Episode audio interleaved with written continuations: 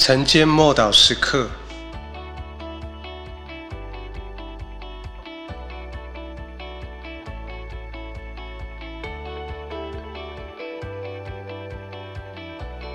因信而受苦。希伯来书十一章二十五到二十六节，他宁可和神的百姓同受苦害，也不愿暂时享受最终之乐。他看为基督受的凌辱比埃及的财物更宝贵，因他想望所要得的赏赐。与天堂有关的一切都需要付上代价，越深入天堂，代价越高。天堂能够向我们敞开，最主要的原因是因为耶稣付上了最高的代价，被钉在十字架。我们永远没有办法完全明白耶稣为我们忍受的痛苦有多么的深，也没有办法完全体会天父看到他所创造的人竟与罪和撒旦联合，并且和他为敌是何等的伤痛。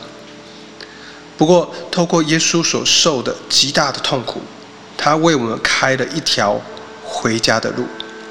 现在我们已经凭信心走上这路，但天堂在前面，世界却在我们的背后，而那环绕我们周围的是这个世界的诱惑，吸引我们。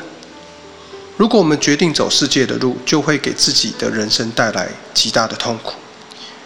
有时候，耶稣好像遥不可及，不太真实。而世界却是那么样的真实，蛮有吸引力。我们的感觉，我们的脑袋，可能都够不到耶稣。但是生命不在头脑里面，而是在心里面。所以我们要跨越感觉，进入内心的深处，在我们的里面有生命与天堂可以连接，那个将天连于地。就是天上的耶路撒冷有一道生命的河水，直接流到我们里面，生命的活水从我们里面得以涌出来。当这活水越来越明显，我们也会觉得耶稣越来越真实，以至于决定跟随他，即便会带来痛苦，即便会需要舍己，即便可能会面对人的嘲笑，但这一切比起主的丰富。都算不得什么。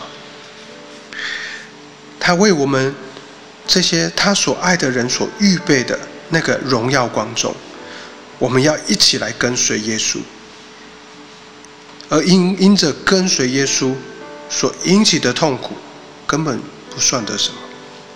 我们一起来祷告：主啊，赦免我，常常自以为中心，自爱自怜，看不见你已经为我而死。为我成就了一切，求你赦免我的自私，赦免我竟然不愿意忍受彻底的顺服，还有这一切可能会引起的痛苦。